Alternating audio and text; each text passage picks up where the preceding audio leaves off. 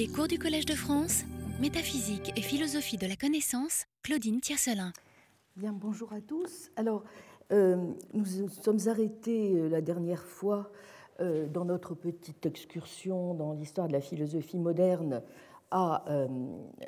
au début tout simplement de la présentation des arguments à verser au dossier de notre problème s'agissant de la métaphysique des espèces naturelles, aux arguments que propose Leibniz et euh, de quelle manière, au fond, euh, sa position euh, est en relative opposition, pour ne pas dire en opposition assez massive, à celle, de John Locke. Donc je voudrais maintenant terminer cette présentation et nous avons encore un certain nombre de réflexions à mener sur ce point avant de passer donc à la phase plus contemporaine et aux analyses proposées par Kripke et, et Putnam.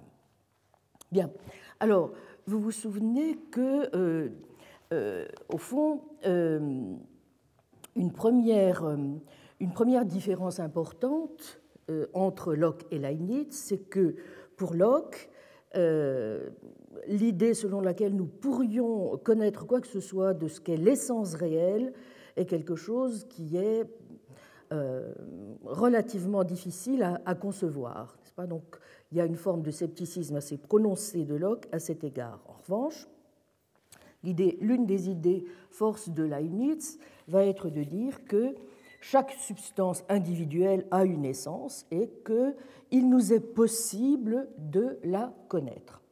En second lieu, euh, l'autre point important dans euh, la, discussion, ce qui est aussi central dans la conception leibnizienne de l'essence, c'est que euh, ils la définissent essentiellement ainsi, au fond. L'essence, dit-il dans le fond, n'est autre chose que la possibilité de ce que l'on propose. Bien. Je vous rappelle euh, le texte. Ce qu'on suppose possible est exprimé par la définition, mais cette définition n'est que nominale quand elle n'exprime point en même temps la possibilité, car alors on peut douter si cette définition exprime quelque chose de réel, c'est-à-dire de possible, jusqu'à ce que l'expérience vienne à notre secours pour nous faire connaître cette réalité a posteriori, lorsque la chose se trouve effectivement dans le monde. Ce qui suffit au défaut de la raison, qui ferait connaître la réalité a priori en exposant la cause ou la génération possible de la chose définie. Il ne dépend donc pas de nous de joindre les idées comme bon nous semble. Vous vous souvenez, euh, au contraire, Locke semblait dire qu'on pouvait, euh, au fond, faire les choses, c'était l'ouvrage de l'entendement, nous pouvions joindre les idées comme bon nous semblait. Bien. Donc on ne peut joindre euh, comme bon nous semble, pardon, il ne dépend donc pas de nous de joindre les idées comme bon nous semble, à moins que cette combinaison ne soit justifiée ou par la raison qui la montre possible, ou par l'expérience qui la montre actuelle, et par conséquent possible aussi.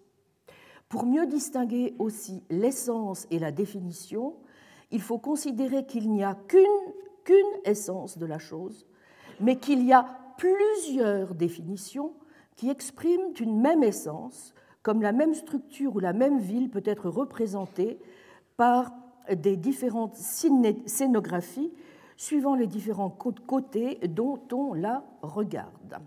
Bien, donc c'est Théophile qui parle, n'est-ce pas? Nouveaux essais 3, 15. Donc, vous voyez, un individu ne peut avoir qu'une essence, laquelle peut être évidemment peut donner lieu à plusieurs définitions distinctes, ce qui revient bien à dire que euh, la conception lockéenne selon laquelle des personnes différentes peuvent attacher des significations comme bon leur semble, n'est-ce pas, euh, à des termes d'espèces naturelles, n'a aucune espèce d'incidence, en tout cas, aux yeux de Leibniz, sur la nature ou sur notre possible connaissance de l'essence réelle des choses et des espèces. Bien. Alors, euh, comme l'ont indiqué plusieurs commentateurs, c'est vrai que cette définition euh, leibnizienne de l'essence comme étant, dans le fond, rien d'autre que la possibilité de ce qu'on propose est très importante euh, à plusieurs titres. Tout d'abord parce qu'elle souligne à quel point, c'est vrai, euh, toutes les analyses de Leibniz vont s'effectuer sur la question qui nous occupe, n'est-ce pas, en étroite connexion avec les thèses qu'il soutient par ailleurs sur la modalité, et toutes les thèses qui sont les siennes, s'agissant naturellement des mondes possibles, du choix libre de Dieu, du meilleur des mondes possibles, etc. donc ces analyses sont absolument indissociables, n'est-ce pas, de ces engagements euh, relativement à euh, sa métaphysique, sa logique des modalités. Deuxième, deuxième chose importante, évidemment, euh, c'est que pourquoi est-ce que cette, cette définition est intéressante? C'est parce qu'elle ne va pas seulement euh, valoir, euh, voyez-vous, pour les substances individuelles, mais elle va aussi s'appliquer au cas qui nous intéresse au premier chef, c'est-à-dire à celui des espèces et des genres. Bien.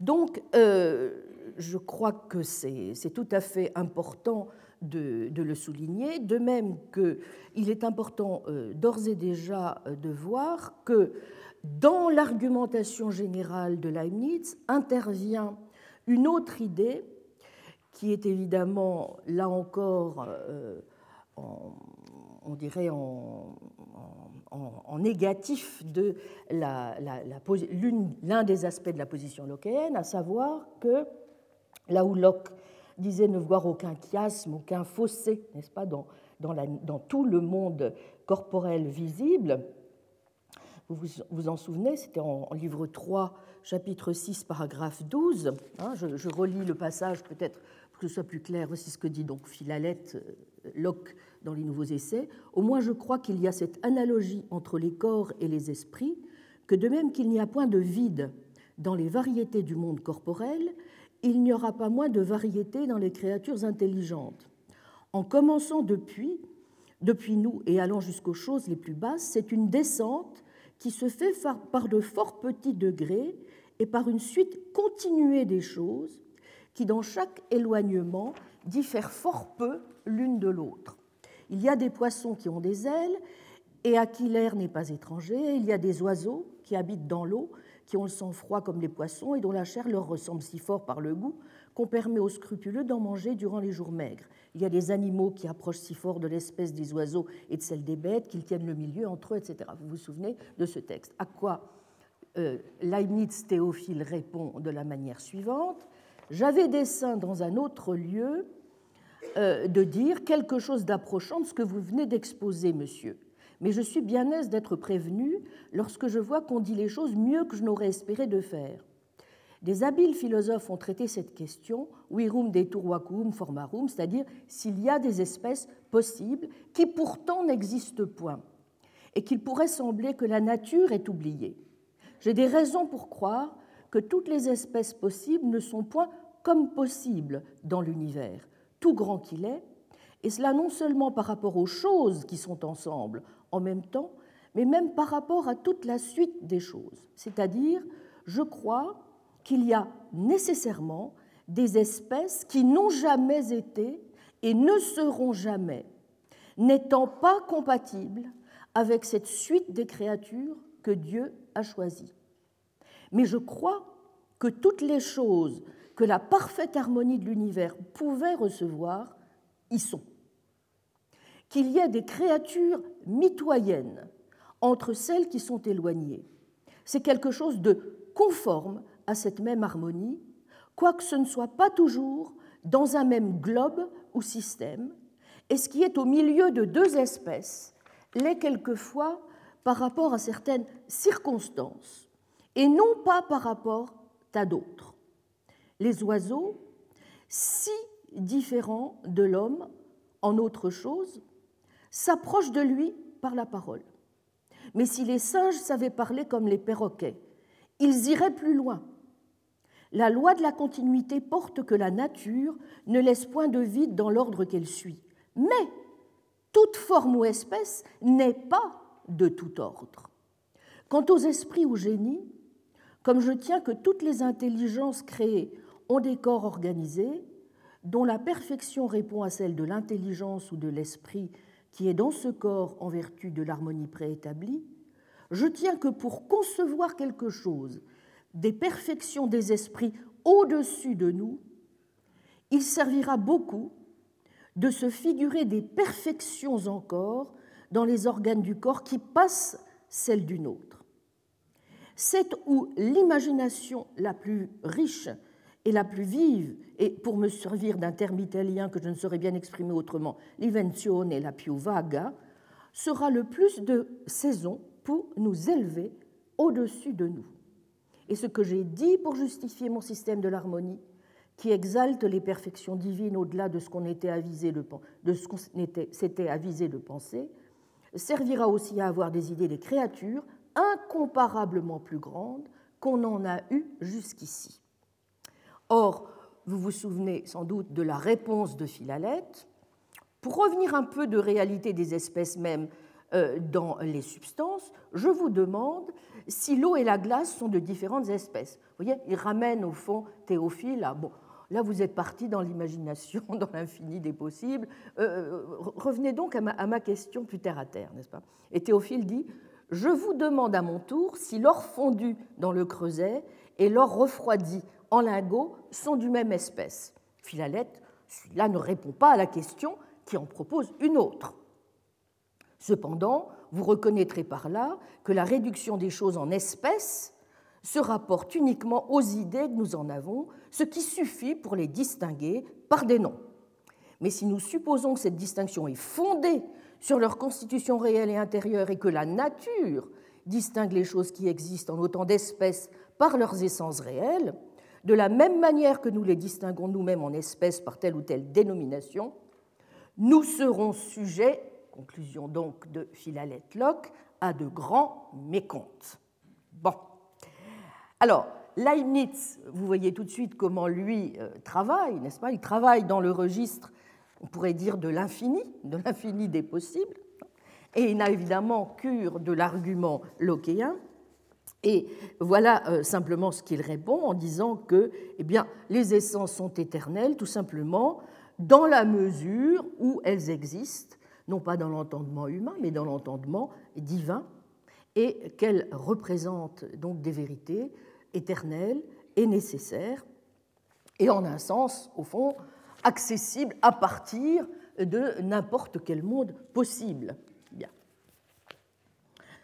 Donc vous voyez, ici, il y a quand même une idée très importante sur laquelle je crois euh, les commentateurs ont eu raison d'insister, c'est qu'il y a vraiment euh, chez, chez, Locke cette idée que euh, il n'y a pas, ne peut pas y avoir, donc c'est vraiment le, principe de de plénitude, n'est-ce pas? C'est-à-dire qu'il n'y a pas de, fossé possible dans la nature. Et là où Leibniz pense qu'il y a des fossés possibles, les, articulations, si vous voulez, de la nature étant en quelque sorte mises au jour au fur et à mesure que se déploient les efforts qu'effectuent les essences individuelles parce que, au fond, eh bien, celles-ci euh, dépendent, au fond, dans leur possibilité même, du choix libre de Dieu de ce monde-ci plutôt que d'un autre. Donc, euh, vous voyez, c'est à partir de cet espace, on pourrait dire, logique de possibilité, logique et en même temps rendu possible par le choix de Dieu, n'est-ce pas, que euh, apparaissent, au fond, euh, se regroupent les individus, et puis que, donc, qu'ils vont se regrouper en fonction de certaines propriétés communes, n'est-ce pas, euh, qui se complètent harmonieusement, et que vont pouvoir se dessiner dans le monde, au fond, un certain nombre de frontières naturelles entre, euh, entre les espèces. Mais, bien entendu, euh, l'idée fondamentale dans tout ceci, qui est celle de Leibniz, c'est que, au fond, euh, si, Dieu l'avait voulu, il aurait pu faire que les chiens volent ou que les poules aient des dents, n'est-ce pas? Bon, simplement, bon, il se trouve qu'il ne l'a pas voulu. Bien. et donc,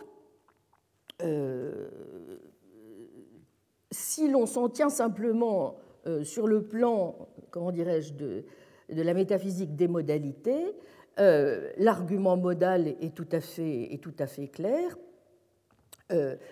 Euh, et, c'est un argument évidemment très très important dans le cadre général de l'argumentation leibnizienne. Bon. Intervient à présent aussi un deuxième type d'argument dont vous allez voir, il, est, il, est, clair qu'il intervient aussi avec plus de force que ce n'avait été le cas dans l'argumentation lockéenne. Euh, je veux dire par là que euh, Leibniz attache certainement beaucoup plus d'importance que Locke aussi à la question de euh, l'histoire causale de l'espèce, n'est-ce pas, et à la génération. autrement dit, c'est bien aussi cela qui est définitionnel de l'espèce.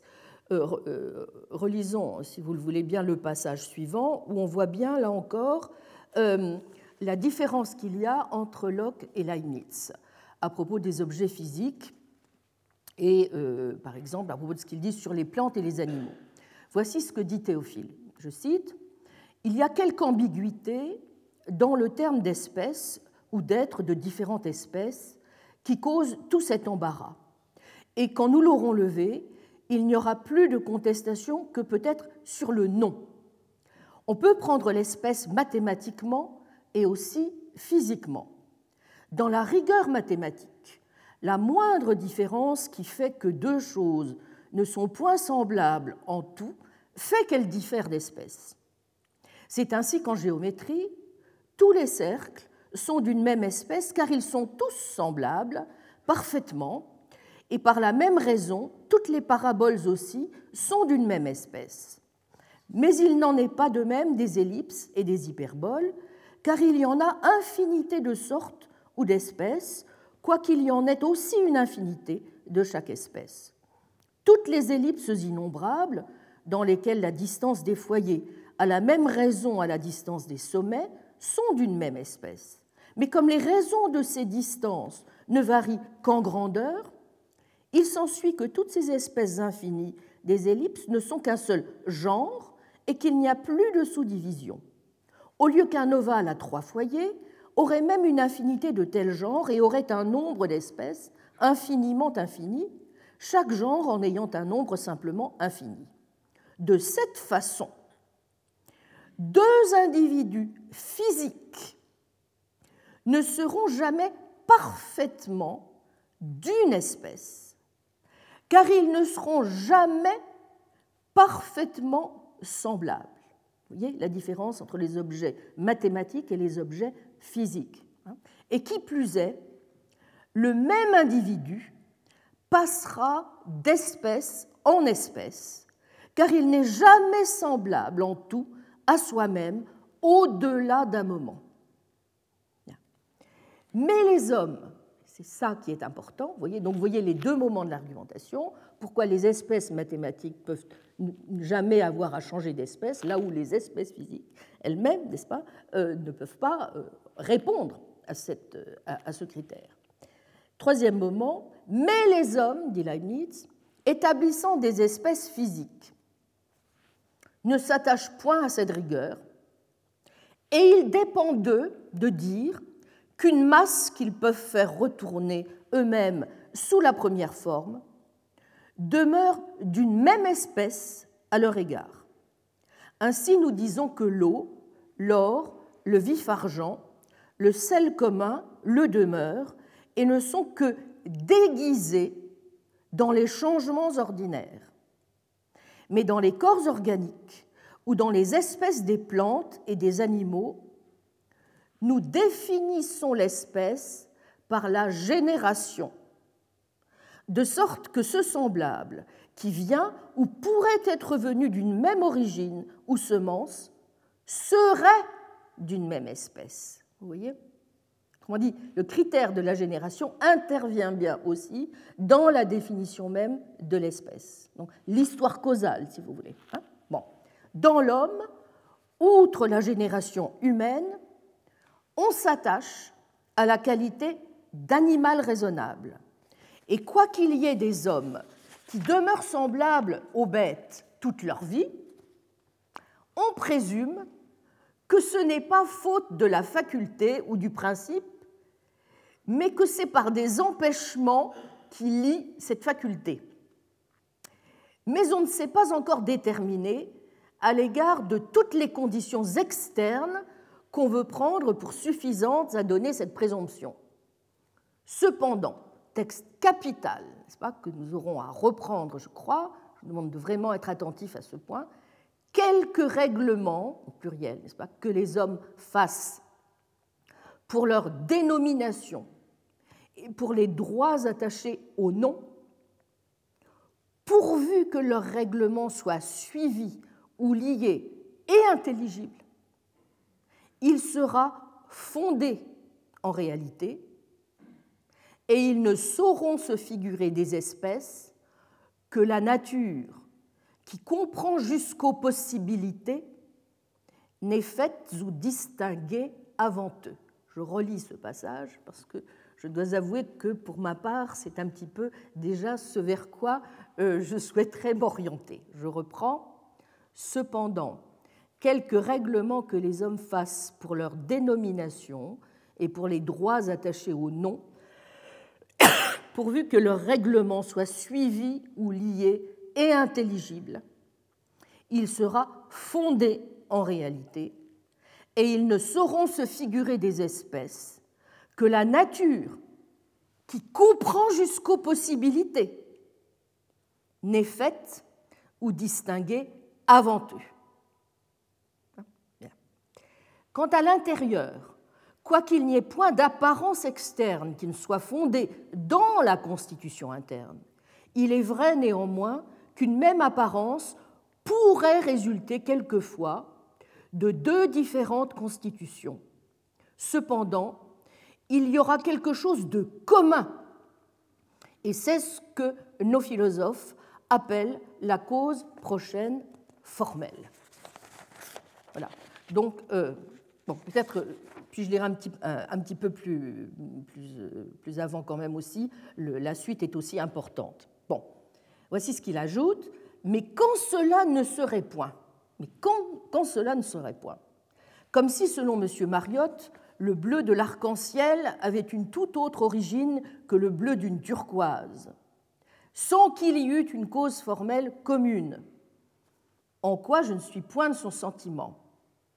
Et quand on accorderait que certaines natures apparentes qui nous font donner des noms n'ont rien d'intérieur commun, nos définitions ne laisseraient pas d'être fondées dans les espèces réelles, car les phénomènes mêmes sont des réalités. Nous pouvons donc dire que tout ce que nous distinguons ou comparons avec vérité, la nature le distingue ou le fait convenir aussi, quoiqu'elle ait des distinctions et des comparaisons que nous ne savons point et qui peuvent être meilleures que les nôtres. Aussi faudra-t-il encore beaucoup de soins et d'expérience pour assigner les genres et les espèces d'une manière assez approchante de la nature. Les botanistes modernes croient que les distinctions prises des formes des fleurs approchent le plus de l'ordre naturel. Mais ils y trouvent pourtant encore bien de la difficulté et il serait à propos de faire des comparaisons et arrangements, non seulement suivant un seul fondement, comme serait celui que je viens de dire, qui est pris des fleurs, et qui peut-être est le plus propre jusqu'ici pour un système tolérable et commode à ceux qui apprennent, mais encore suivant les autres fondements pris des autres parties et circonstances des plantes, chaque fondement de comparaison méritant des tables à part, sans quoi? On laissera échapper bien des genres subalternes et bien des comparaisons, distinctions et observations utiles. Mais, vous voyez, point très important, plus on approfondira la génération des espèces, et plus on suivra dans les arrangements les conditions qui y sont requises, plus on approchera de l'ordre naturel. C'est pourquoi si la conjecture de quelques personnes entendues se trouvait véritable, qu'il y a dans la plante, outre la graine ou la semence connue qui répond à l'œuf de l'animal, une autre semence qui mériterait le nom de masculine, c'est-à-dire une poudre, pollen visible bien souvent, quoique peut-être invisible quelquefois, comme la graine même l'est en certaines plantes, que le vent ou d'autres accidents ordinaires répandent pour la joindre à la graine qui vient quelquefois d'une même plante et quelquefois encore, comme dans le chanvre, d'une autre voisine de la même espèce, laquelle plante par conséquent aura de l'analogie avec le mâle, quoique peut-être la femelle ne soit jamais dépourvue entièrement de ce même pollen, si cela, dis-je, se trouvait vrai, et si la manière de la génération des plantes devenait plus connue, je ne doute point que les, variétés qu'on y remarquerait ne fournissent un fondement à des divisions fort naturelles.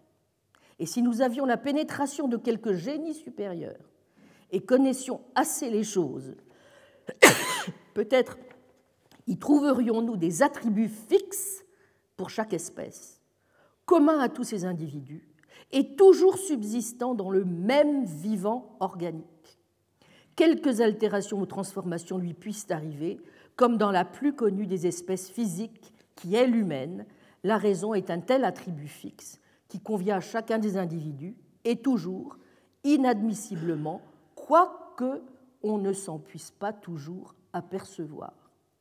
Mais au défaut de ces connaissances, nous nous servons des attributs qui nous paraissent les plus commodes à distinguer et à comparer les choses, et en un mot, à en reconnaître les espèces sous sorte et ces attributs ont toujours leur fondement réel.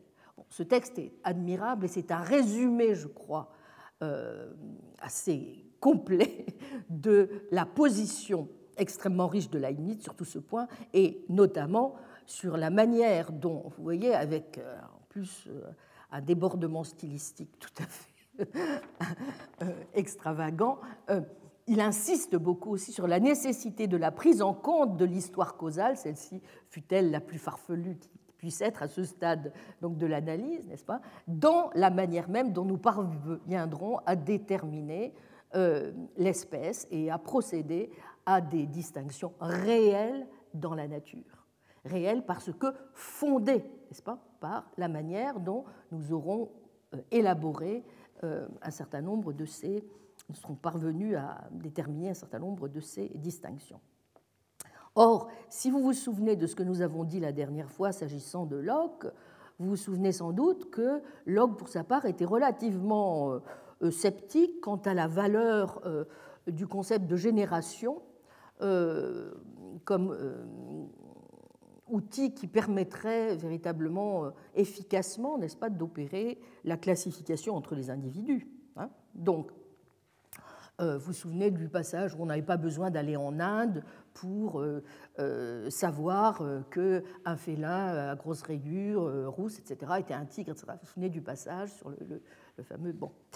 Et, et, bien au contraire, là on voit très bien que dans le cas de Leibniz, il faut prendre en compte, au contraire, l'histoire causale, générationnelle, pour euh, pour parvenir au fond à la bonne classification. Une classification n'est bonne que si elle est d'une certaine manière fondée. Et, euh, et, donc le, passage dit ceci, plus on approfondira la génération des espèces, plus on suivra dans les arrangements les conditions qui y sont requises, plus on approchera de l'ordre naturel. Pas? Bien. Donc ça c'est un deuxième élément euh, très très important dans, dans la démarche leibnizienne et qui distingue aussi cette démarche de l'approche lockéenne. Autrement dit, si vous voulez, il y a euh, dans la nature, euh, dans la réalité, des fondements aux espèces distinctes et ce sont au fond ces fondements qui rendent possible la génération d'ailleurs future des individus au sein d'une espèce. Autre manière encore, euh, vous le voyez aussi, d'envisager, dans le cadre d'une euh, métaphysique des possibilités, hein, euh, la, façon de, de, procéder à la classification même des espèces. On doit pouvoir, si on, arrive à montrer que telle plante, par tel pollen, etc. Oui. Donc allons le plus loin possible, n'est-ce pas, dans l'examen des possibilités. Euh, plus nous, irons loin en ce sens. Là, c'est vraiment, vous voyez, une perspective. Euh, quiconque fait de la métaphysique depuis un certain temps sait que euh, le possible est au fondement de la métaphysique, n'est-ce pas? Donc il n'y a de métaphysique possible qu'à partir du moment où on se préoccupe non pas seulement de ce qui est, mais d'abord de ce qui est possible. Bon. Et là, on voit très bien que la démarche leibnizienne est complètement métaphysique, au moins sur ce plan-là. C'est clair, c'est d'abord en partant du possible que l'on parvient à comprendre ce qui est. Donc, euh, euh, donc, non seulement, vous voyez, euh, l'idée que, contrairement à ce que disait Locke, il y, a, il y a des ruptures dans le monde, il y a des, fossés, il y a des, euh, gouffres dans lesquels justement euh, peuvent émerger dans l'espace des, possibilités euh, certaines, essences, certains individus, certaines espèces, mais il est possible aussi, ça est évidemment aussi quelque chose qui, s'oppose à la, perspective lockéenne mais qui n'a rien d'étonnant, mais il est possible de parvenir à le savoir et à connaître euh, les essences des espèces naturelles. Je vous cite donc le passage qui suit. Alors, Théophile, j'aimerais mieux de dire, suivant l'usage reçu, que l'essence de l'or est ce qui le constitue et qui lui donne ses qualités sensibles, qui le font reconnaître et qui font sa définition nominale, au lieu que nous aurions la définition réelle et causale, si nous pouvions expliquer cette contexture ou constitution, constitution intérieure. Cependant, la définition nominale se trouve ici réelle aussi, non par elle-même, car elle ne fait point connaître a priori la possibilité ou la génération de ce corps, mais par l'expérience, parce que nous expérimentons qu'il y a un corps où ces qualités se trouvent ensemble. Sans quoi on pourrait douter si tant de pesanteur serait compatible avec tant de malléabilité, comme l'on peut douter jusqu'à présent si un verre malléable à froid est possible à la nature. Je ne suis pas au reste de votre avis, monsieur, qu'il y a ici de la différence entre les idées des substances et les idées des prédicats comme si les définitions des prédicats, c'est-à-dire des modes et des objets et des idées simples, étaient toujours réelles et nominales en même temps, et que celles des substances n'étaient que nominales. Je demeure bien d'accord qu'il est plus difficile d'avoir des définitions réelles des corps qui sont des êtres substantiels, parce que leur contexture est moins sensible. Mais il n'en est pas de même de toutes les substances, car nous avons une connaissance des vraies substances ou des unités, comme de Dieu et de l'âme, aussi intime que nous en avons de la plupart des modes. D'ailleurs, il y a des prédicats aussi peu connus que la contexture des corps. Car le jaune ou la mer, par exemple, sont les objets des idées ou fantaisies simples. Et néanmoins, on n'en a qu'une connaissance confuse, même dans les mathématiques, où un même mode peut avoir une définition nominale aussi bien qu'une réelle. Peu de gens ont bien expliqué en quoi consiste la différence de ces deux définitions, qui doit discerner aussi l'essence et la propriété. À mon avis, cette différence est que la réelle fait voir la possibilité du défini et la nominale ne le fait point. Paragraphe 18. Et il continue, la définition de deux droites parallèles qui dit qu'elles sont dans un même plan et ne se rencontrent point, quoiqu'on les continue à l'infini, n'est que nominale, car on pourrait douter d'abord si cela est possible. Mais lorsqu'on a compris qu'on peut mener une droite parallèle dans un plan à une droite donnée, pourvu qu'on prenne garde que la pointe du style qui décrit la parallèle demeure toujours également distante de la donnée, on voit en même temps que la chose est possible. Et pourquoi elles ont cette propriété de ne se rencontrer jamais, qui en fait la définition nominale, mais qui n'est la marque du parallélisme que lorsque les deux lignes sont droites, au lieu que si l'une au moins était courbe, elle pourrait être de nature à ne se pouvoir jamais rencontrer, et cependant, elle ne serait point parallèle pour cela. Autrement dit, plusieurs choses ici euh, à noter.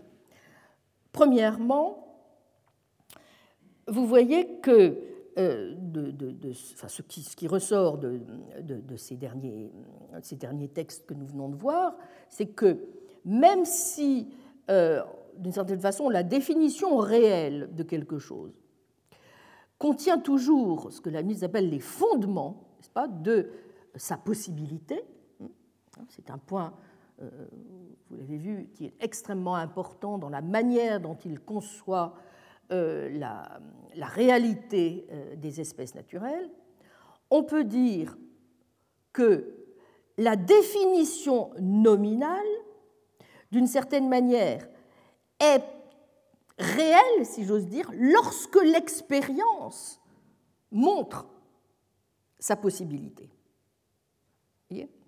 Alors, évidemment, nous n'avons pas de raison a priori de soutenir, par exemple, que la définition de l'or, c'est d'être quelque chose de jaune, de malléable, doré, tout ce que vous voulez. Euh, mais, en tout cas, l'expérience nous montre bien, eh bien que cette collection de qualités est à tout le moins comme possible. Vous voyez? Donc c'est ça l'idée. Ce n'est pas l'expérience qui vient euh, apporter l'idée, euh, nous n'avons pas non plus de raison a priori de le penser, mais en même temps, c'est cet entre-deux, justement, qui fait que, d'une certaine façon, euh, lorsqu'on n'a pas complètement la définition réelle, la définition nominale peut faire signe, d'une certaine façon, vers la définition réelle. Deuxième idée, et là encore, c'est une idée qui est, euh, je dirais, contralochéenne, euh, vous avez vu, euh, Locke conteste la thèse de Locke, euh, pardon, Leibniz conteste la thèse de Locke selon laquelle, au fond, nous pourrions avoir la connaissance des modes simples, et donc les causes des idées simples, alors que nous ne pouvons pas avoir celle des substances. Leibniz ici dit, mais dans certains cas, euh, ces idées que Locke tient pour des idées simples sont en fait des idées confuses, hein, il, le dit, et euh, tout au contraire, dans bien des cas, nous pouvons faire toute une série d'affirmations sur les substances particulières qui sont absolument vraies. Donc, là encore, il renvoie Locke à l'argumentation. Euh, OK pour les modes, pas pour les substances, la dit, mais pour, les modes, quelquefois, on n'a pas du tout d'idées simples, ce sont des idées confuses, n'est-ce pas? En revanche, pour les substances, on peut montrer des situations ou des cas dans lesquels nous pouvons, au contraire, mettre en évidence toute une série d'assertions parfaitement vraies. vous voyez, donc ça c'est aussi une deuxième, un deuxième aspect de l'argumentation extrêmement important. Troisième idée euh, importante, c'est que, au fond, euh, c'est une idée qu'on pourrait dire presque, euh, j'allais dire, mon Dieu, de, bon sens ou de sens commun, à savoir que, bon, au fond, c'est de, pratique courante que de dire que l'or a une certaine essence, qui est sa constitution interne et que euh, cette constitution interne, au fond, est ce qui est la cause d'un certain nombre de ses propriétés sensibles. Eh bien oui, voilà, bon, bah, disons-le. Même si nous ne pouvons pas aller au-delà, bon, mais c'est quelque chose, d'une certaine manière, qui est, qui est euh, et qui, je crois, joue quand même aussi un petit rôle, vous voyez, dans, dans l'argumentation leibnizienne, n'est-ce pas? Donc, euh, donc je pense qu'il y a aussi euh, même si, vous voyez, à certains moments, on a l'impression d'une espèce d'envolée lyrique vers d'infinies possibilités, euh, il y a aussi à certains moments une espèce de, euh, c'est un point sur lequel Jacques Bouvresse a toujours beaucoup insisté, de sens du concret très fort chez Leibniz, n'est-ce pas? Qui, qui, qui, vient à un moment se loger là où on ne l'attendait pas du tout, n'est-ce Or là, je vois que dans le, passage que nous venons de lire, c'est évident que, bon, bah, c'est vrai après tout quand même, ce qui est une manière de dire que l'or à une certaine essence, bon, bah c'est grosso modo que on peut parier sur le fait que bon, il a une certaine constitution interne et que cette constitution interne est, ce qui est la cause des propriétés que nous constatons hein, et qui ont l'air tout à fait euh, en bon ordre dans les choses telles que nous les observons.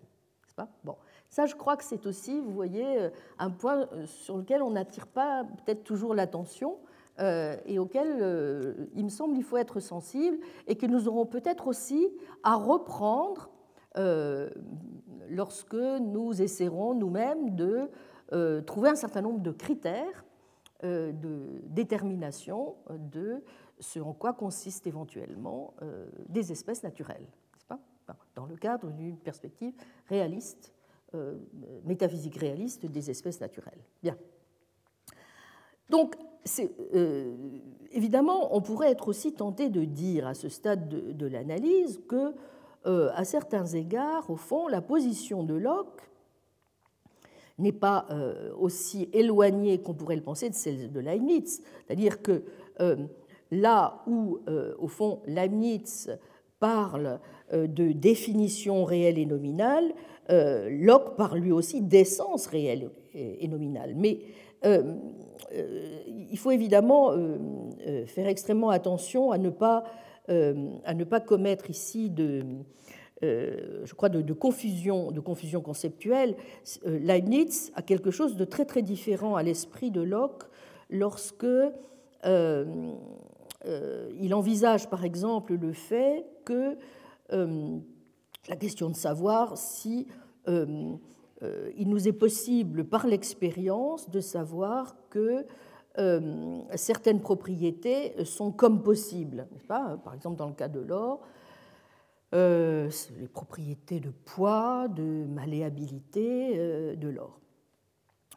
là où Locke vraiment, n'est-ce pas, considère que eh bien, ce sont nos classifications, hein, ce qu'il appelait, vous en souvenez, nos concepts sortaux, qui sont donc l'ouvrage de l'entendement, euh, qui font tout le travail, n'est-ce pas euh, et qui n'ont pas du tout à correspondre à quoi que ce soit euh, qu'on pourrait appeler des, divisions ou des articulations réelles dans la nature, eh bien, il est évident que Locke pense que, oui, eh bien, plus nous avançons, plus nous progressons, euh, plus nous accumulons de preuves empiriques, en quelque sorte, et plus euh, euh, la manière dont nous allons parler, donner des significations aux espèces naturelles, plus ces termes vont, au fond, correspondre plus adéquatement, mieux faire référence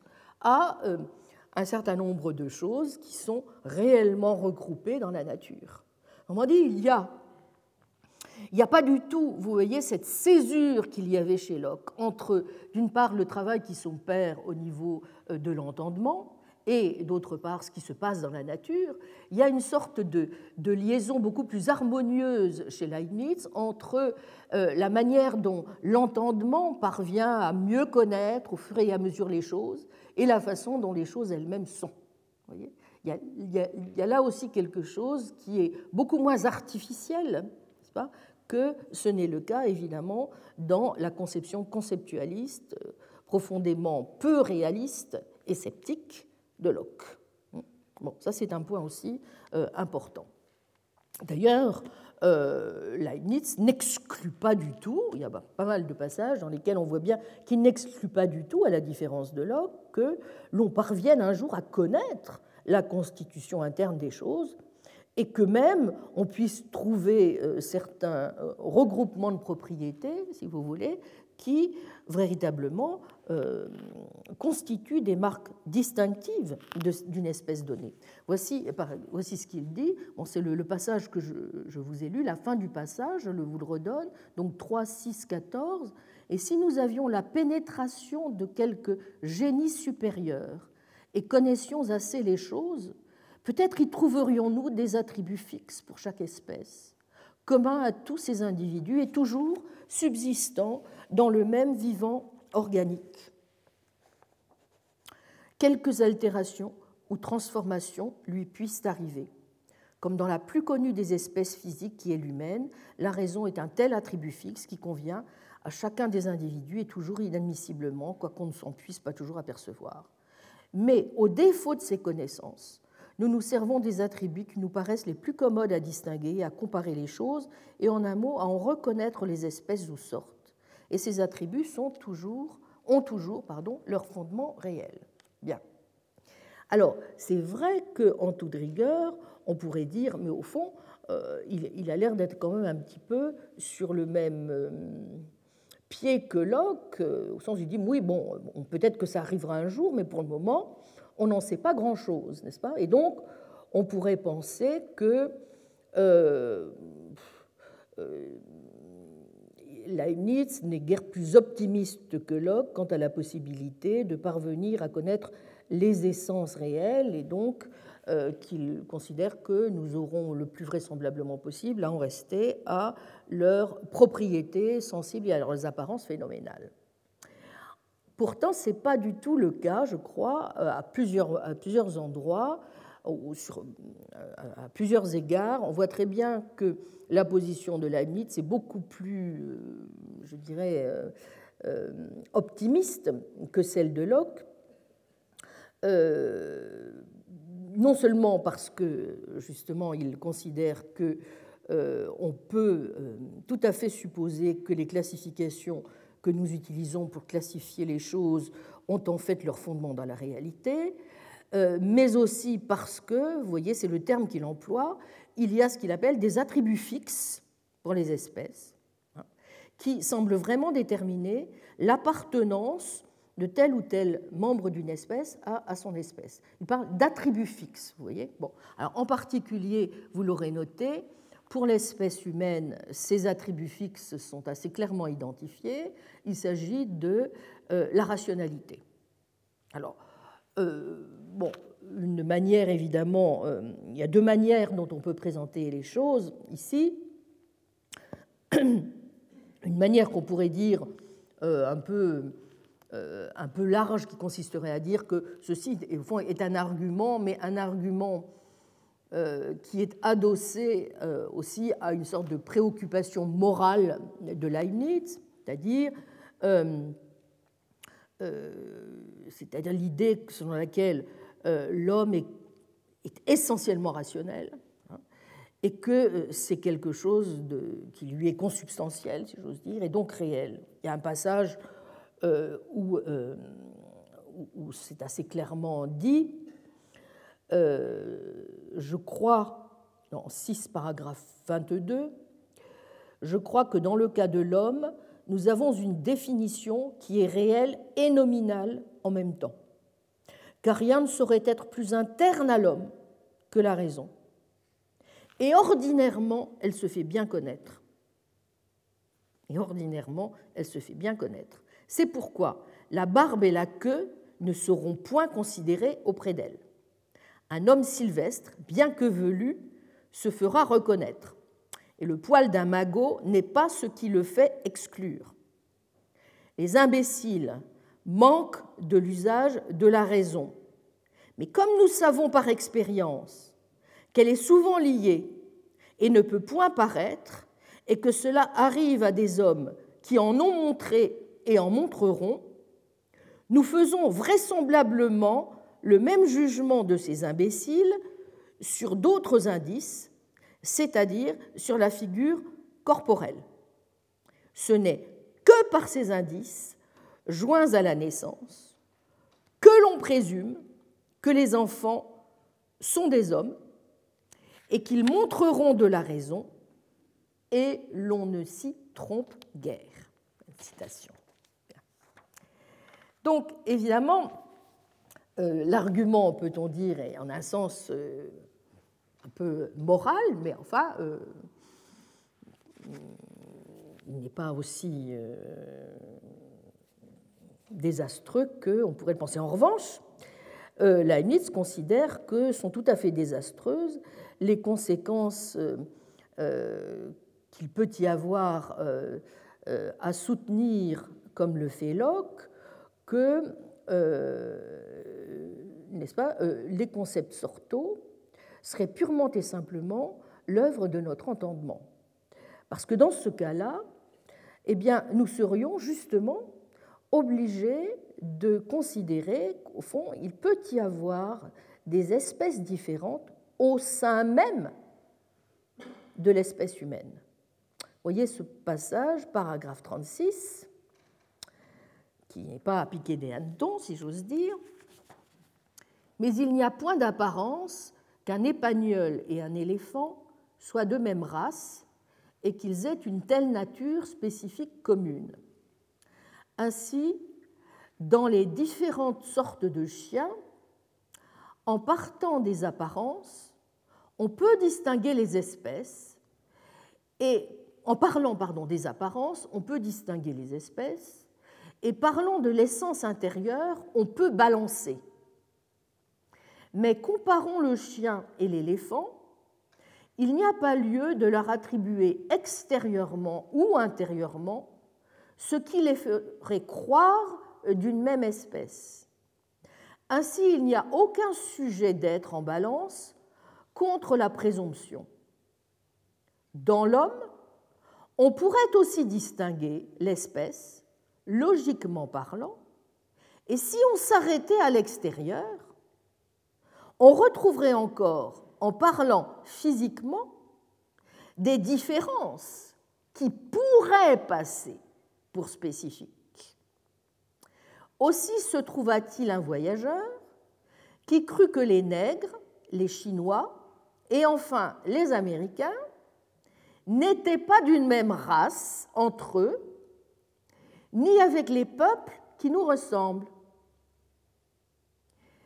Mais comme on connaît l'intérieur essentiel de l'homme, c'est-à-dire la raison, qui demeure dans le même homme et se trouve dans tous les hommes, et qu'on ne remarque rien de fixe et d'interne parmi nous, qui forme une sous-division, nous n'avons aucun sujet de juger qu'il y ait parmi les hommes, selon la vérité de l'intérieur, une différence spécifique essentielle.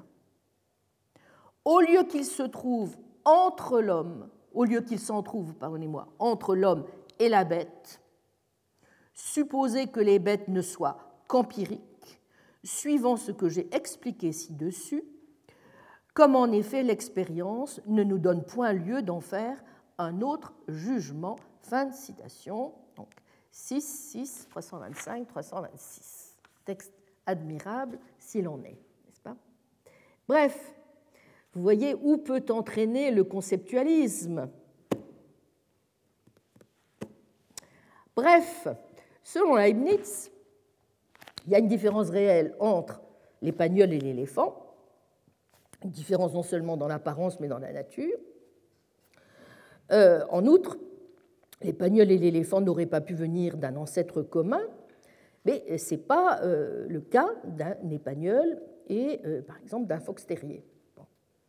De même, à s'en tenir aux apparences extérieures, aux qualités sensibles, eh bien, on pourrait être amené à dire, vous voyez, que des groupes ethniques différents sont des espèces distinctes. Or, pour Leibniz, les membres de ces groupes sont toujours, tous réellement, membres de la même espèce. Non seulement ils ont la même histoire, grosso modo, n'est-ce pas, la même histoire causale, mais ils ont tous les mêmes attributs fixes. Et évidemment, pour Leibniz, ces attributs fixes, ce n'est pas compliqué, c'est la raison. Donc, vous voyez, euh, on peut penser évidemment qu'il y a peut-être d'autres caractéristiques distinctives que la raison. On peut considérer que c'est un argument leibnizien qui est peut-être un peu forcé et que, en, réfléchissant un peu mieux, notamment à l'histoire causale, on pourrait trouver, on peut parvenir à trouver d'autres critères distinctifs, mais en tout cas, celui-là me paraît être un assez bon critère, malgré tout. Bien. Donc, si j'en reviens maintenant à l'argument plus directement épistémologique. Vous voyez, on n'est jamais assez soupçonneux à l'égard euh, des nominalistes et des conceptualistes.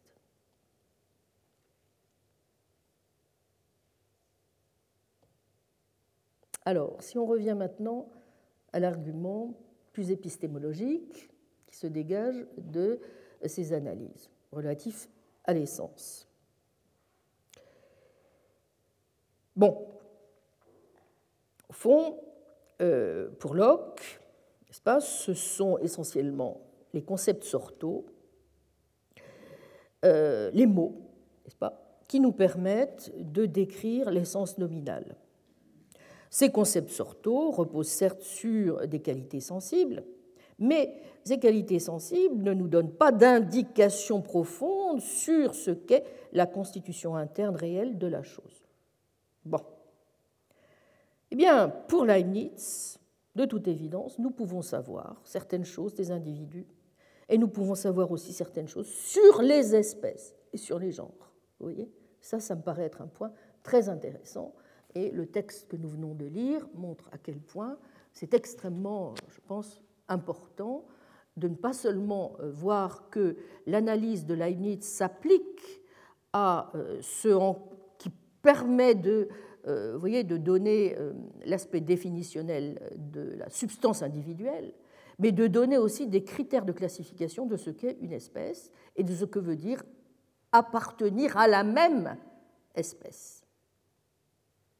J'insiste sur ce fait parce que, vous voyez, euh, je, voudrais dire quand même que quelquefois, on a l'impression de, quand on parle de, en termes d'espèces, d'être l'arroseur arrosé, n'est-ce pas? Et que tout argument euh, invoquant des espèces est un argument justement euh, qui relève du spécisme, n'est-ce pas Et qui, d'une certaine façon, est l'antithèse même de ce qu'il faut invoquer si on veut euh, parvenir à montrer qu'il y a euh, euh, l'appartenance de plusieurs groupes ethniques, n'est-ce pas, à une même espèce.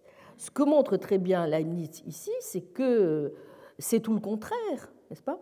C'est si on parvient à montrer qu'il y a certains attributs fixes des espèces, qu'on peut déjouer tous les arguments visant à considérer que c'est par d'autres critères que les individus, n'est-ce pas, euh, se distinguent.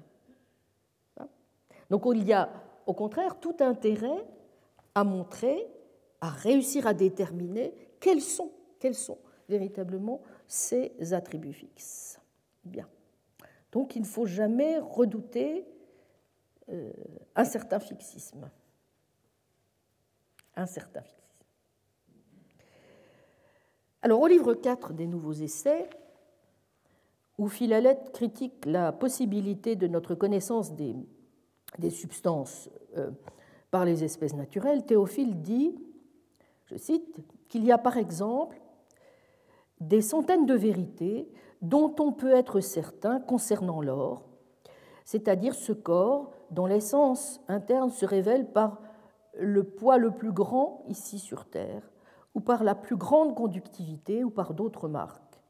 Car on peut dire que le corps, qui a la plus grande conductivité connue, est aussi le plus lourd des corps. Hein? Bien.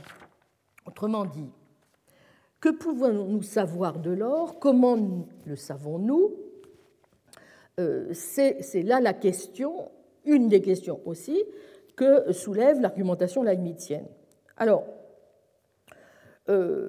vous voyez, euh, une manière dont il répond, si j'ose dire, est, déjà de dire, au fond, l'expérience nous donne quelques moyens euh, de nous donne quelques informations, tout du moins, sur un, certain ensemble cohérent de propriétés sensibles dans l'or, de, de, propriétés comme possible. Euh, qui nous permettent au fond d'évaluer les choses, pourrait-on dire, de façon, euh, comment dire, conditionnelle plutôt que parfaitement assertorique. C'est-à-dire, l'idée est que, au fond, si X a telle ou telle propriété, alors X est, avec tel degré de probabilité, sans doute ceci. Pas? Il ne dit pas ceci a telle ou telle propriété, donc, c'est si ceci, alors toc. Là, je crois qu'il y a aussi une démarche extrêmement intéressante, au fond, qui est euh, euh, dans la pratique même de l'argumentation épistémologique, vous voyez, il n'y a pas du tout une démarche de type euh, assertif, il y a beaucoup plus l'idée de faire appel à un certain nombre de, possibilités, hein, un, type d'argument conditionnel, exactement du type que l'on tente à trouver dans les distinctions, enfin, dans, la caractérisation épistémologique correcte aujourd'hui, n'est-ce pas, de ce qu'est au fond un argument hypothético-déductif, de toute façon. bon, c'est si il y a un certain nombre de propriétés que nous pouvons repérer, alors euh, bon, on peut penser que, et non pas, il y a un certain nombre de propriétés, donc. Bon. Alors, évidemment, on peut être tenté de dire que, bon, oui, mais cette conditionnalité de l'affirmation, au fond, est, euh, est un peu problématique et on n'en sait pas tellement plus que dans le cas de Locke. Je dirais, oui, on peut peut-être dire, jusqu'à un certain point, que euh, Leibniz ne va pas tellement plus loin, n'est-ce pas, euh, que Locke dans, euh, dans la prise en compte de ce point. Il ne répond pas totalement à la question de savoir, au fond, ce qu'on peut véritablement savoir et comment on peut le savoir. Bon. Donc c'est vrai qu'il y, a un, il y a un moment, pourrait-on dire, où la force argumentative ou la, la, force quasiment épistémologique et métaphysique de l'argument est un petit peu en deçà de ce que euh, un métaphysicien euh, serait en droit d'attendre, n'est-ce pas, s'agissant des leçons à retenir. Vous voyez? Donc, je suis d'accord pour dire qu'à ce stade, l'argumentation leibnizienne, évidemment, reste extrêmement pris dans tout un arrière-plan qui euh, relève du registre, évidemment, de la métaphysique des mondes possibles, de, toute la métaphysique leibnizienne, et que on est obligé d'intégrer aussi dans euh, l'appréciation que l'on fait de l'argumentation leibnizienne ces éléments. Que euh, par là même, euh, l'argumentation de Leibniz n'est peut-être pas totalement satisfaisante dans le cadre d'un projet comme le nôtre, qui est celui de dire est-ce que nous avons véritablement des critères en bonne et due forme, n'est-ce pas, indépendants d'un arrière-plan d'autres présupposés métaphysiques, qui nous permettent de dire euh, comment, n'est-ce pas, euh, en quoi consistent les propriétés réelles de la nature et, où exactement la nature découpe ses articulations. Pas? Donc c'est vrai qu'on reste un peu aussi sur sa fin dans le cadre de l'argumentation proprement leibnizienne. Mais tout de même, il me semble qu'on reste beaucoup moins sur sa fin que dans le cas de l'argumentation lockéenne. Donc pour terminer, je dirais simplement que, pour récapituler, on voit bien les points de désaccord entre euh, Locke et Leibniz. Point de désaccord tout à fait, tout à fait important. bon. Premièrement, pour Locke, donc, nous faisons euh, toutes nos classifications d'espèces naturelles euh, au moyen d'essences nominales, c'est-à-dire d'ensemble de qualités sensibles qui au fond, peut-on penser, doivent découler de la constitution interne des choses. Par là même, vous vous souvenez, parce que c'est quand même ça aussi qui est la visée euh, de, l'argumentation locale, les essences de type aristotélicien sont totalement inutiles.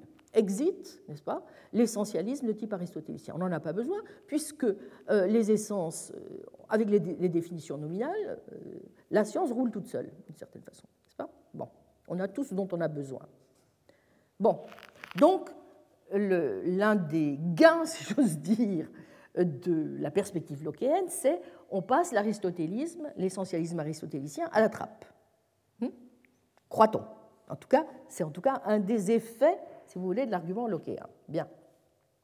Puisque euh, Locke va même jusqu'à soutenir que dans le cas des substances, l'essence nominale doit différer de l'essence réelle, n'est-ce pas euh, Que la constitution interne des choses et que nous pouvons avoir une connaissance de la nature des substances et des espèces naturelles. Bien. Au niveau sémantique, maintenant, euh, quelle est la thèse lockéenne? Elle est essentiellement que, au fond, la signification des termes euh, d'espèces naturelles, ou donc des concepts sortaux, puisque, vous l'avez vu, euh, la signification des espèces naturelles se ramène à la signification de concepts sortaux, eh bien, elle nous est donnée, elle est parfaitement déterminée par euh, la description que nous faisons, n'est-ce pas, euh, au, détour des différentes abstractions que nous faisons à l'aide des idées générales, des termes généraux que nous utilisons, pour, euh, au fond, montrer ce que sont les propriétés sensibles des individus. Troisième thèse importante, il n'y a pas de fossé dans la nature, il n'y a pas de saut dans la nature. Les individus ne diffèrent entre eux que par degré dans leur constitution interne.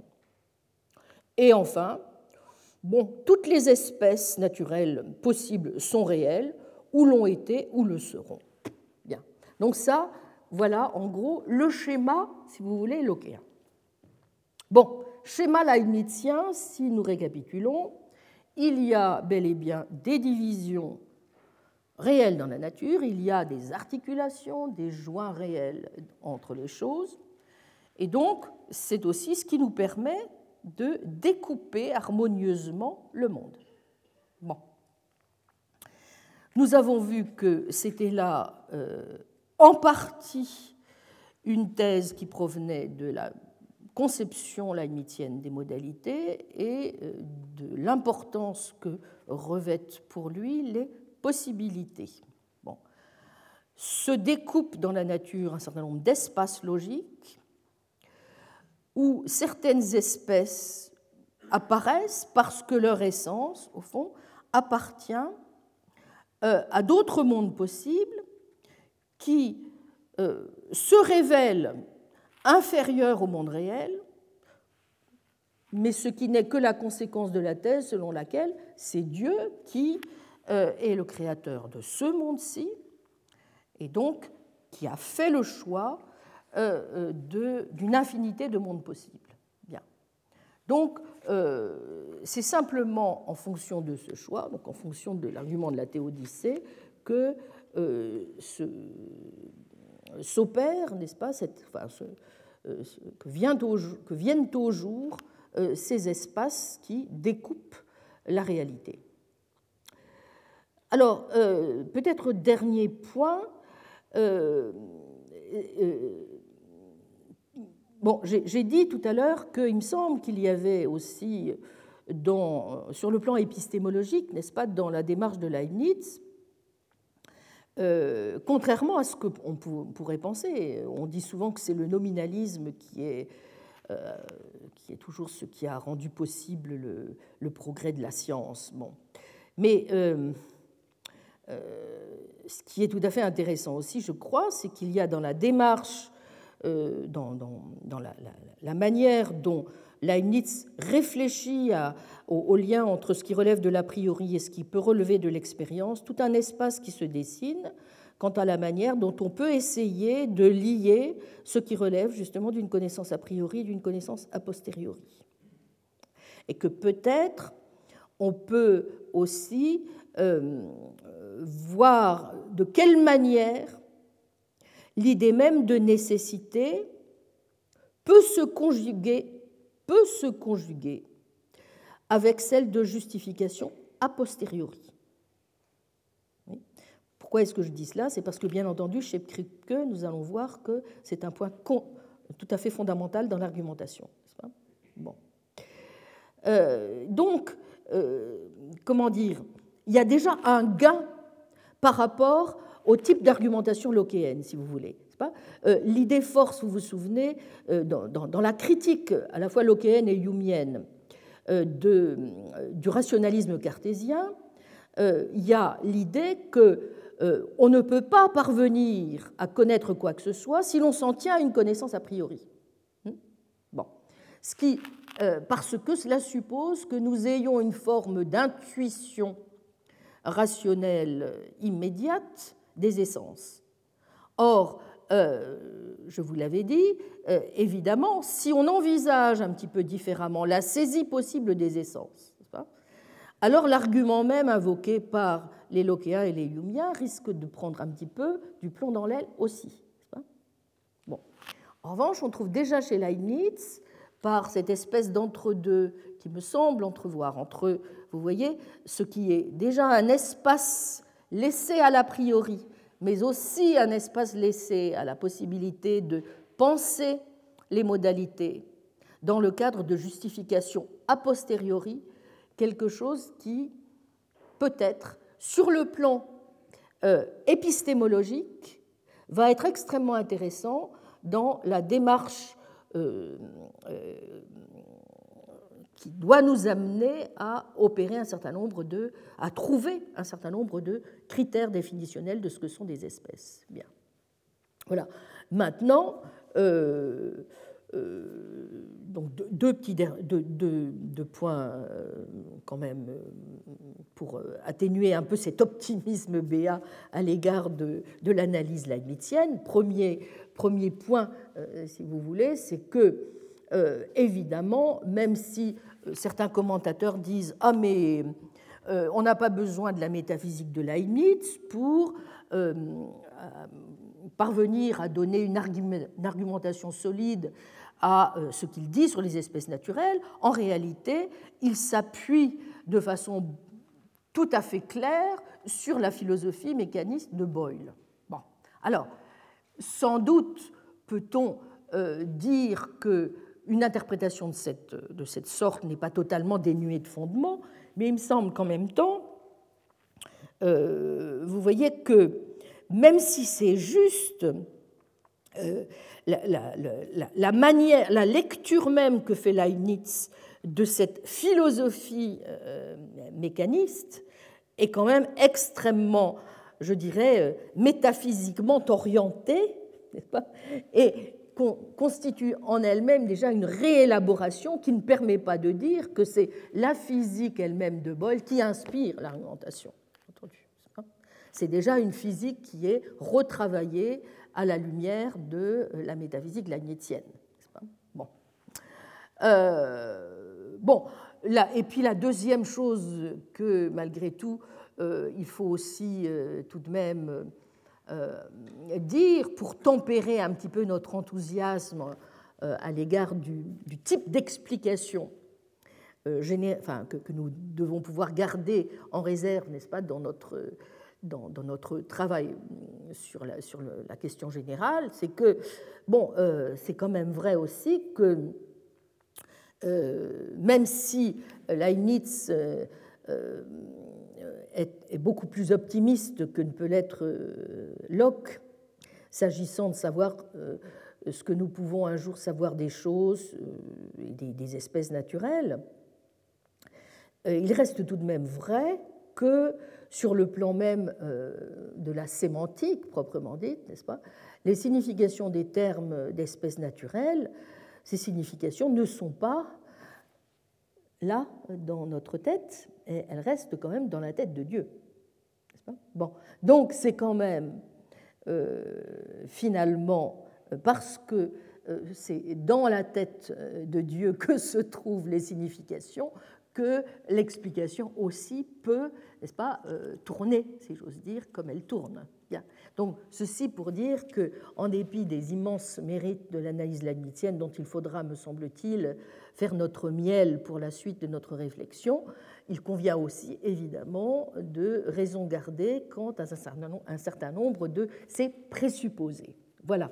Donc, pour ce que je voulais vous dire, s'agissant de euh, la controverse, entre guillemets, n'est-ce pas Puisque évidemment, ce n'est pas une controverse, c'est une controverse que nous reconstruisons euh, entre euh, les, arguments lockéens et les arguments euh, leibniziens sur cette question de la métaphysique des espèces naturelles.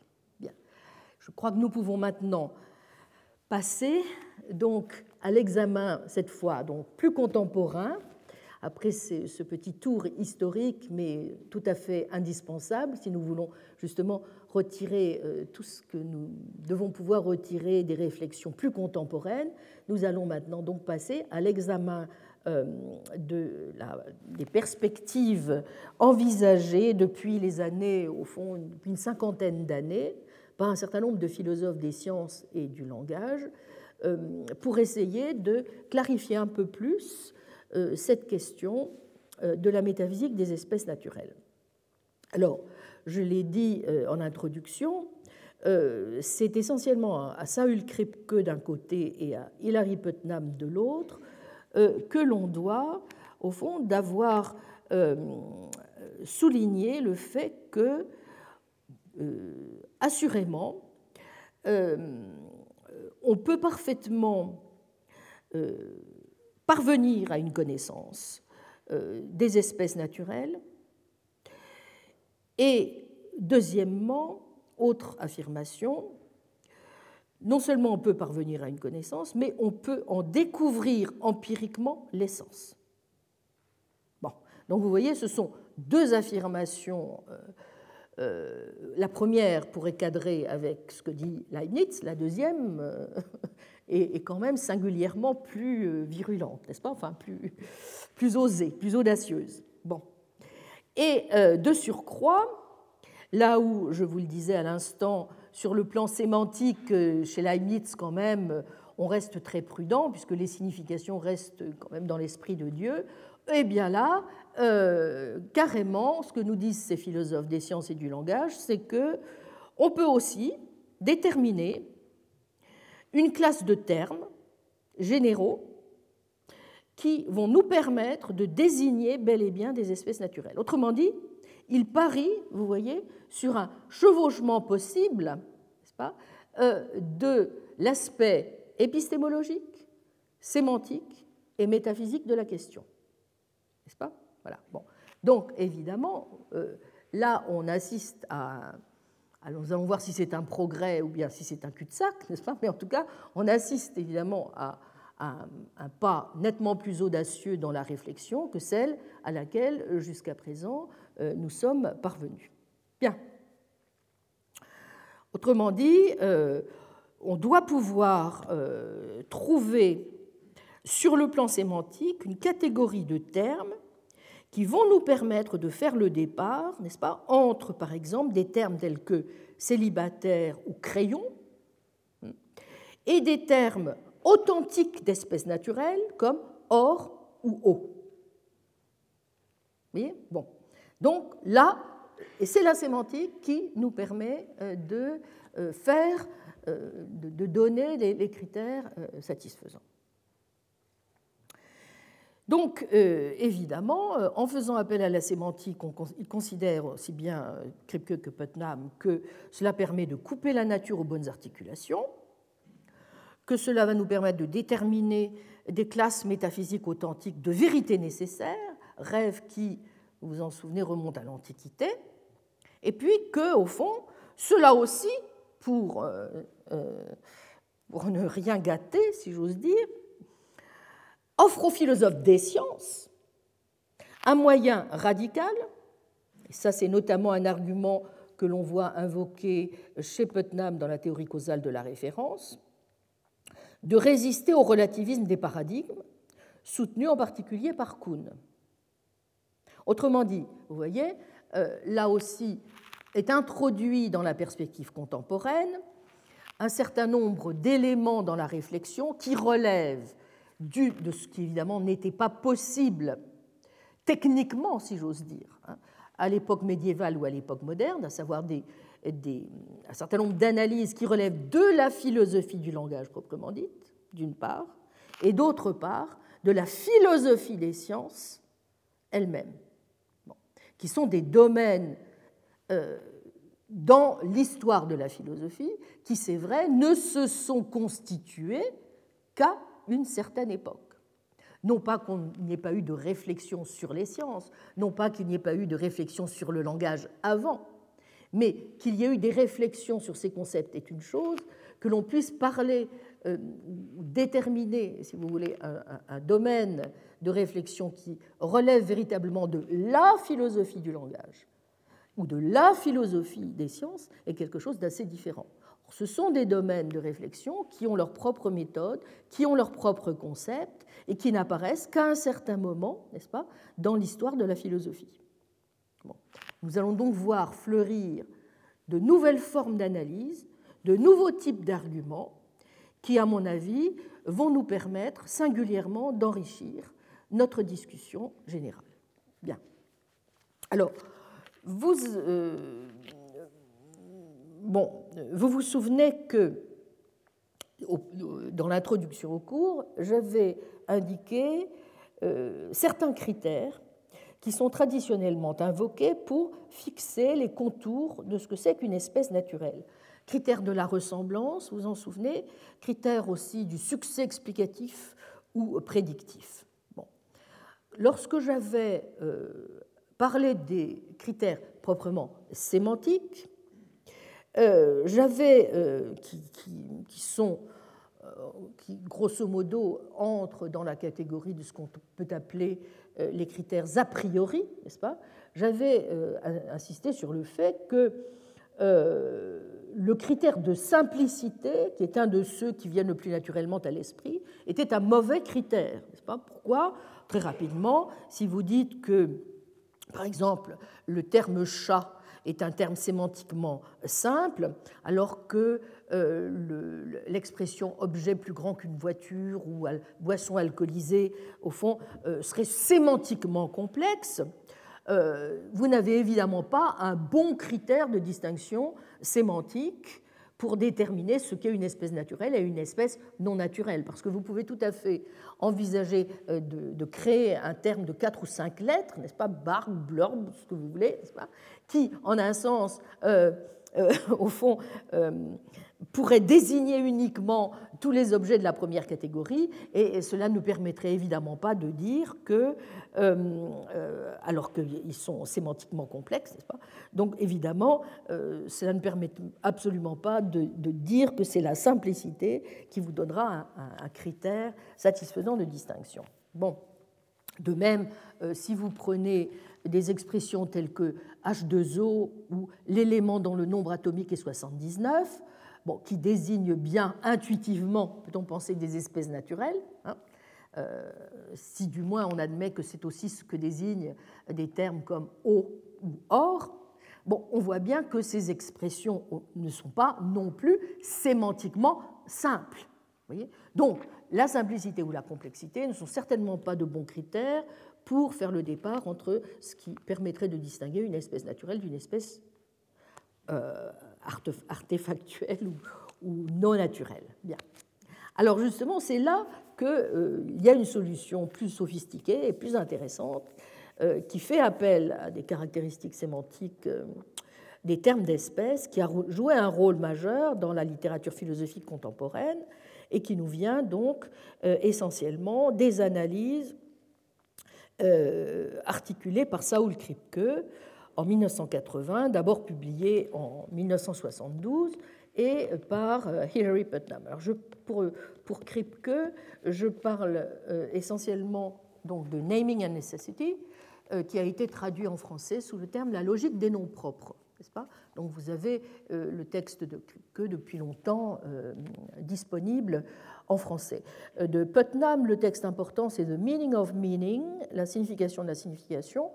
Euh, dont il y a aussi dans, une revue euh, une traduction française, euh, mais dont vous pouvez trouver aussi quand même un certain nombre d'illustrations dans plusieurs ouvrages de Putnam, notamment dans Représentation et réalité, paru chez Gallimard, traduit par moi-même, ou encore dans Le réalisme à visage humain. Donc il y a plusieurs textes, plusieurs ouvrages de Putnam dans lesquels les thèses, si vous voulez, développées initialement dans The Meaning of Meaning sont reprises et retravaillées, notamment à la lumière des, euh, analyses qui ont trait plus particulièrement à la question euh, de ce, en quoi consiste la, nécessité métaphysique des espèces naturelles ou non. Bien. Donc il y a plusieurs, plusieurs endroits dans lesquels vous, vous pouvez donc alimenter vos, enfin avoir la curiosité d'aller pour alimenter la, la réflexion. Bien. Alors, comme je le disais, c'est vrai que de prime abord, cette idée selon laquelle euh, il y aurait une sorte de recouvrement naturel entre les termes d'espèces naturelles et les espèces naturelles elles-mêmes est une idée qui ne va pas euh, forcément de soi, qui peut même paraître assez, assez étrange. Après tout, euh, il n'y a pas de raison particulière de penser que ce qui intéresse le métaphysicien est aussi, c'est-à-dire de déterminer, n'est-ce pas, en quoi consistent les, caractéristiques distinctives de certaines espèces dans la nature, euh, est exactement du même type que ce qui peut intéresser le sémanticien lorsqu'il euh, s'emploie à dégager ce, que, ce en quoi consistent les termes qui désignent ces espèces. Bon. Or, pourtant, c'est bien ainsi que euh, des, des, philosophes comme Kripke et Putnam vont voir les choses. Donc, cette perspective d'un alignement strict entre les termes des espèces et les espèces elles-mêmes euh, est peut-être moins mince qu'on euh, ne pourrait le penser de prime abord.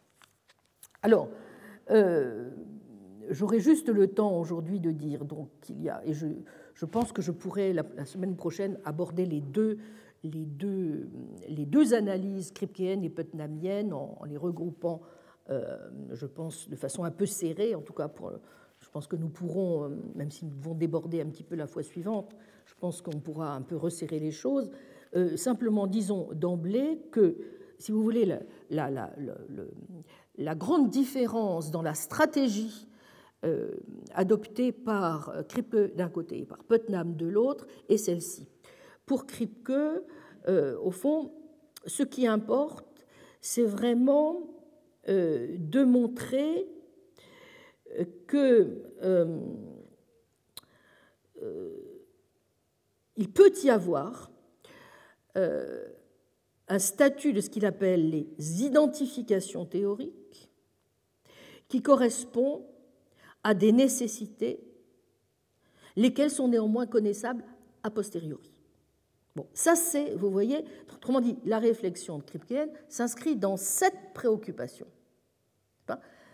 Dans le cadre de la réflexion de Putnam, même si nous allons voir avec des arguments souvent qui emploient des, points tout à fait communs, l'objectif n'est pas tout à fait celui-là. Il est plutôt de montrer, relativement justement à ce qu'on a pu appeler euh, la perspective kuhnienne des changements de paradigme, etc., comment, alors même qu'il y a, que, que l'histoire des sciences montre qu'il y a des changements théoriques des changements conceptuels incontestables. Le mot électricité ou le mot eau ne veut plus dire la même chose qu'eux, n'est-ce pas, à partir de telle ou telle date, etc.